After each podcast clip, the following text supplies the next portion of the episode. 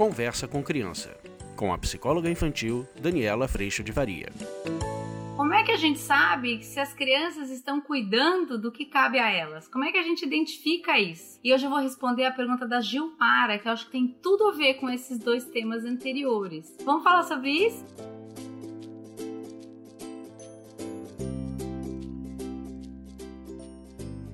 Gente, eu adorei essa pergunta da Gilmar, que ela falou, mas como é que a gente sabe que eles estão cuidando do que cabe a eles? eu adorei. Como é que a gente sabe, quer ver, vou colocar bem assim. Como é que a gente sabe que as crianças estão ocupando seus lugares? Isso é tão interessante porque isso tem duas pontas para a gente olhar. Então, a gente veio convidando as crianças e vocês, obviamente, ajudarem as crianças a lidar com o desconforto e com a dor num processo ativo de escuta. Então vamos imaginar que a gente tem talvez uma criança que tenha chegado aí de depois de brincar lá embaixo no prédio e tenha chegado desconfortável porque o amigo que estava jogando com a bola não deixou ele brincar. E aí o que acaba acontecendo é que a nossa tendência é achar que ali já está vendo um sofrimento, pobre do meu filho, esse menino é um horror. É a gente entrar pro julgamento e a gente não ajudar essa criança a ler esse desconforto que provavelmente chegou, para que ele possa se movimentar a partir daí, dessa informação que também está contida nesse processo. Então, como é que a gente ajuda as crianças a cuidarem da parte que cabem a elas? Um, a gente exercitando muito esse processo dentro de casa. Então, por exemplo, quando essa criança brinca e deixa tudo espalhado, eu tô falando de coisas até com crianças menores. Você pode ouvir o desconforto que vai aparecer em você, que normalmente vem repleto de irritação, que traz essa ideia dessa expectativa e exigência. Essa criança já devia saber guardar os brinquedos, ele já devia guardar e ele não guarda, ou já devia ter sido a mãe que já ensinou ele a guardar e ele não guarda, já devia ter sido o pai que faz ele guardar e ainda não sou. Então percebam que a exigência carência e a expectativa, normalmente elas vêm muito acompanhada de irritabilidade, vem acompanhada também às vezes de explosão, vem acompanhada de tentativa de controle e tudo mais. Na hora em que eu escuto o meu desconforto enquanto pai, enquanto mãe, eu vou dizer para essa criança: olha, eu brinco lá no curso, hashtag tá ruim pra mim, essa história de você brincar com um monte de coisa e os brinquedos não serem guardados. Como é que a gente vai fazer? Porque tá ruim para mim você não guardar os seus brinquedos. Eu acabei de chamar a responsabilidade. Aí você vai me dizer, uma criança menor vai falar, ai, mas é que eu não quero, mas é que é chato, mas é que tudo isso. E aí a gente vai entrar no acolhimento. Eu sei, é chato mesmo, mas brincar é uma parte muito legal e guardar faz parte da brincadeira. Então eu sinto muito, você precisa guardar. Eu preciso que você cuide da tua parte.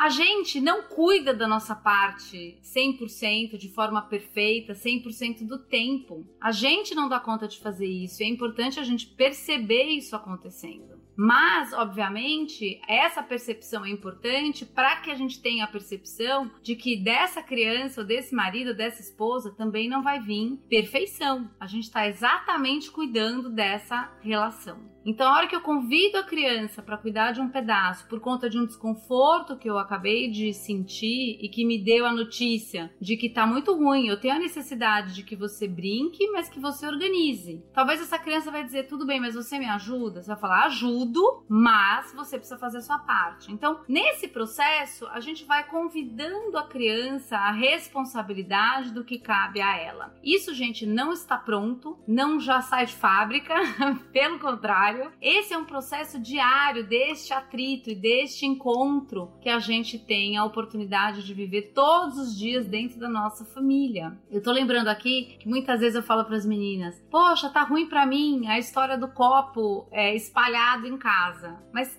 eu vou cuidando da forma que eu falo, por quê? Porque a partir do momento que eu começo a falar, se eu começo a falar de um lugar de exigência, é tão interessante isso, ver um desconforto na hora que diz, você também espalha dá uma olhada nessa hipocrisia aí. Você também faz a mesma coisa. Então, isso vai fazendo com que a nossa conversa seja: eu sei, é difícil mesmo guardar o copo lá, lavar o copo e tudo mais, mas a gente precisa fazer. E é chato mesmo, eu sinto muito, mas eu preciso que você cuide do teu pedaço, eu tô tentando aqui cuidar do meu, eu tô cuidando do meu. Porque senão, gente, a gente acaba caindo num lugar de falar com esta criança de um lugar de quem faz tudo direito e a gente não faz. E uma das coisas que eu mais escuto das crianças é, é muito engraçado, mas é real, é assim, tia Dani, não é justo porque tudo que minha mãe briga comigo ou meu pai brigam comigo, eles também não fazem. E a criança vai entendendo e vai se irritando nesse processo porque ela vai percebendo uma postura hipócrita da nossa parte.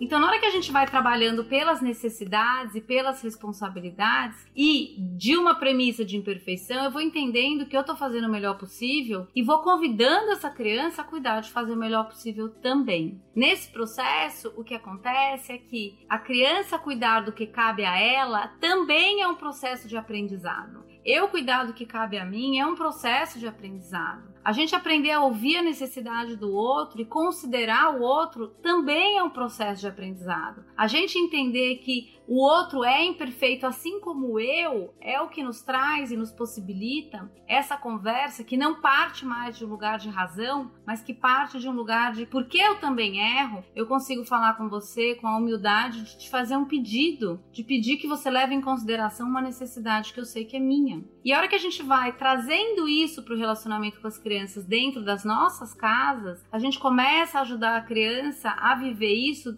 nas relações que ela tem fora de casa, com as amizades e assim por diante. Eu tenho a necessidade de que você me chame para brincar, porque às vezes você sai andando com a fulano de tal e eu fico chateada. Ah, tá, nossa, posso te chamar. Ou eu tenho a necessidade de às vezes brincar só com a fulano de tal, porque tem dias que eu quero estar só com ela e a gente pode brincar outro dia. Então assim, isso vai ajudando as crianças a se posicionarem de uma forma a cada um cuidar do seu pedaço dentro de uma relação. Mas se vocês falarem para mim, Dani, onde é que isso começa? Eu vou dizer, isso começa dentro da nossa casa, com as nossas relações ajudando as crianças entre os irmãos a cuidarem dessa postura. Porque quando a gente ajuda a criança a fazer esse movimento de percepção do desconforto, percepção da necessidade que esse desconforto traz e a possibilidade de comunicar, essa criança, percebam o seguinte, o desconforto é muito interessante. Existe o desconforto eu tô sentindo na situação. Então tá ruim para mim você sempre chegar em casa e você mudar o canal de televisão quando eu tô assistindo. Vamos imaginar esse exemplo. Mas falar com você sobre isso, eu tenho um desconforto maior.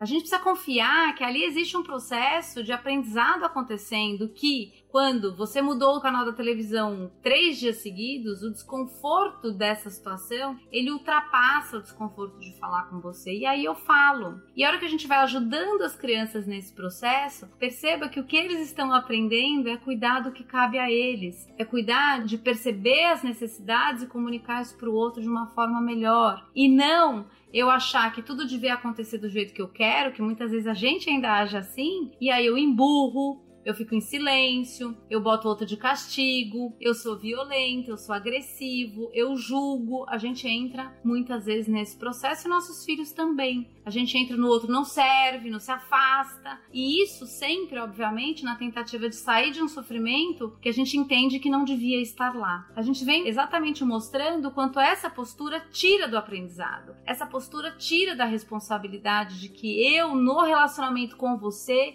tenho a responsabilidade da minha parte. E o quanto ouvir o desconforto, entender que todos nós somos imperfeitos, estamos fazendo o melhor possível, traz responsabilidade. E vai fazendo com que a criança perceba que tem um pedaço que cabe a ela cuidar. Na relação comigo, na relação com você, na relação com o pai, na relação com um amigo na escola, na relação com o professor, na relação com um treinador, na relação com qualquer pessoa. E aí essa conversa e essa postura, ela começa a ficar muito mais adequada, porque a criança consegue ouvir essa necessidade e colocar isso para o outro de uma forma bacana. E a chance do outro considerar quando essa comunicação acontece, ela é muito grande. Eu lembro muito, gente, é, há muitos anos atrás, quando eu estava aprendendo essa grande colaboração do Marshall Rosenberg com a comunicação não violenta, eu lembro que à noite o Rogério muitas vezes chegava atrasado para jantar e eu ficava muito brava, mas muito brava, porque obviamente eu já estava no meu mundo ideal lá de que ele tinha que chegar na hora que tinha que chegar, que ele tinha que jantar, que a gente vai jantar juntos, que a pessoa que fazia o jantar tinha que dormir cedo. Então todo esse mundo ideal que eu queria que andasse, ele não andava, tinha trânsito,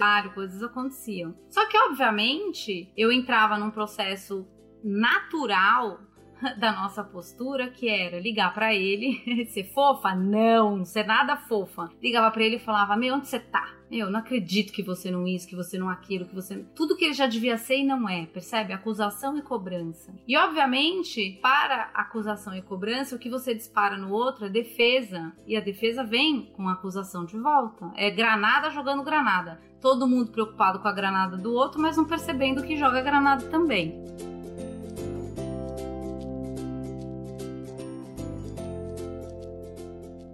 E aí ele respondia para mim: Você acha que eu tô fazendo o quê? Jogando pimbolim, tô no fliperama. Ele me agredia de volta. E o que acontecia é que, obviamente, eu fazia o prato, botava no micro-ondas, ele chegava, a gente jantava separados e ficava aquele climão. A minha violência era o silêncio, a violência dele às vezes era uma cara fechada, silêncio também, e passava alguns dias a gente vivia nesse clima. Até que o clima passava, ninguém pedia perdão de coisa nenhuma e até vinha outra oportunidade. Então, todo mundo acusando, todo mundo cheio de razão, ninguém se percebendo e todo mundo vendo o que, que o outro faz de errado. Era sistemático. Ele, ele.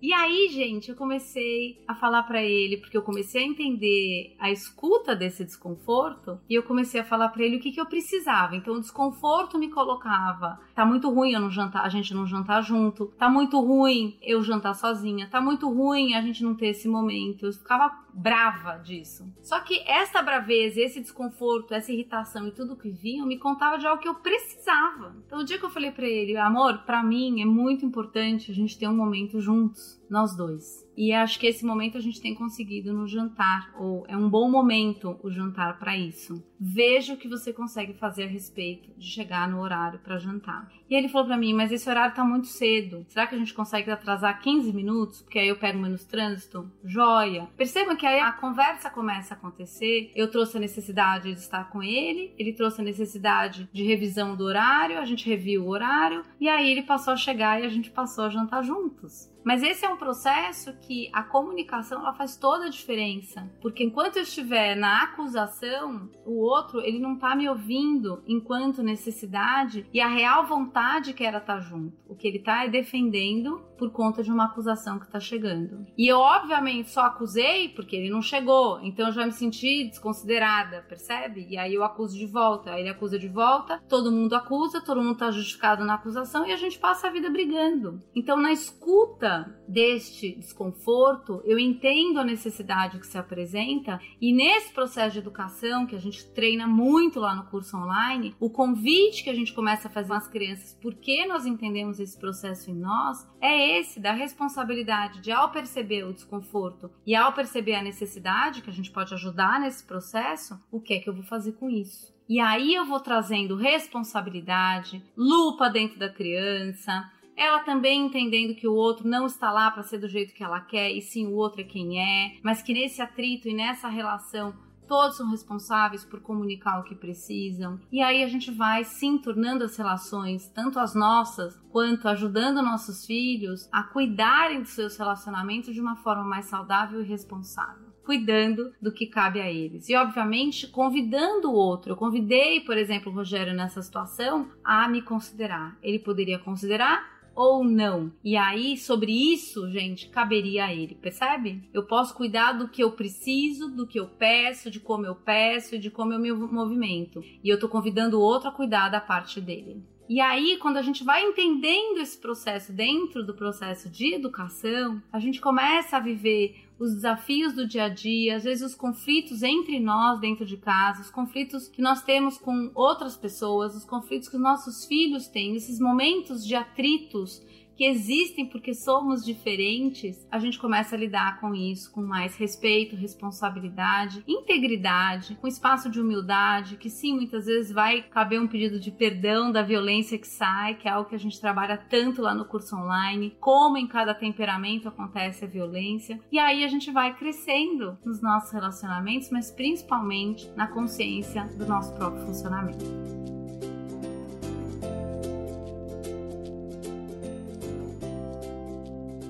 Eu agradeço a Deus em primeiro lugar por toda a sustentação e amor na minha imperfeição e espero que você tenha gostado e agradeço muito a tua presença aqui. Tchau!